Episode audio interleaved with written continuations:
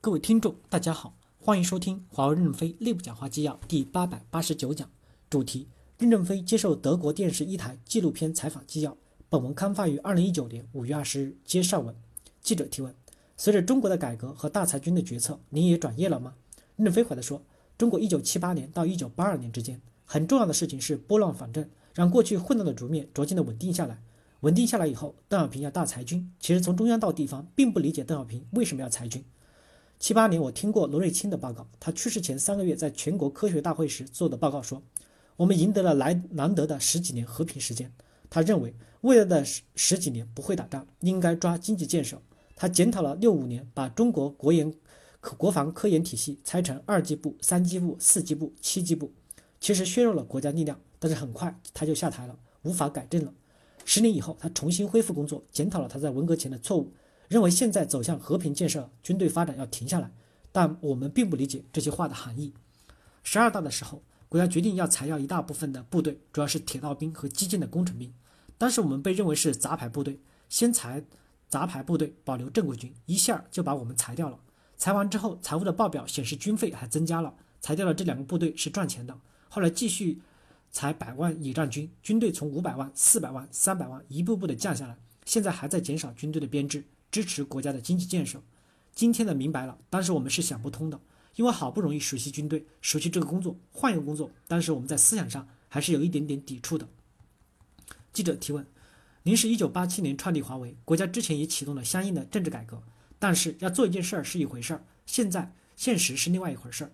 中国在朝市场环境的发展，当时创立华为最初的经历怎么样呢？任正非回答说：第一。一九八四年到深圳来以后，我发现自己根本适应不了市场经济体制，因为我们是从军队一下子跳到市场经济，思想还停留在传统，社会已经变成了市场经济的思想。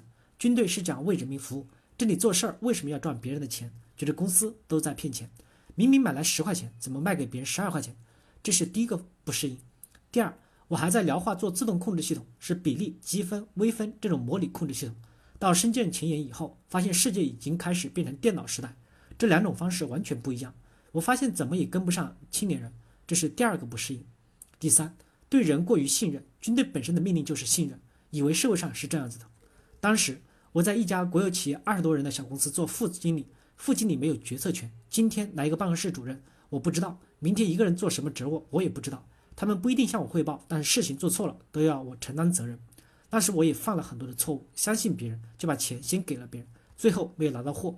被别人骗走了两百万，后来我追款追了一半，绝大部分追回来了。我办小公司赚了钱以后，也替原来的公司还掉了一部分的外债。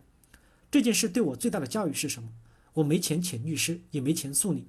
我自己阅读了大量的法律书籍，基本上把法律书籍都读了一遍，明白了市场经济就是货源、客户和交易，货物交付到客户的中间就是法律。记者提问：您那时破产了，被迫创立的公司吗？任正非回答说：不是破产，是别人不要我了。我需要另外的寻找工作，正好深圳鼓励进行科技创业，我觉得也可以试一试。在旧体制下，我没法按自己的想法做事，不如自己建立一个公司，自己想什么自己做什么，好坏自己承担。所以我接受了这个建议，去做了一个民营高科技企业。当时的注册资本要两万元，那时我的所有转业费加起来只有三千元，就请找人集资。其实有些人集资只是出了一个名，没有出钱，真正资本不到两万元，应该在一万六千元左右就开始创业了。其实是逼上梁山。如果当时的政府给我一个小官，也许我就不会创业了，走官场的路，最终做到一个处长就退休回家钓鱼。逼上梁山以后，只好走向华为创业，只有这么点钱。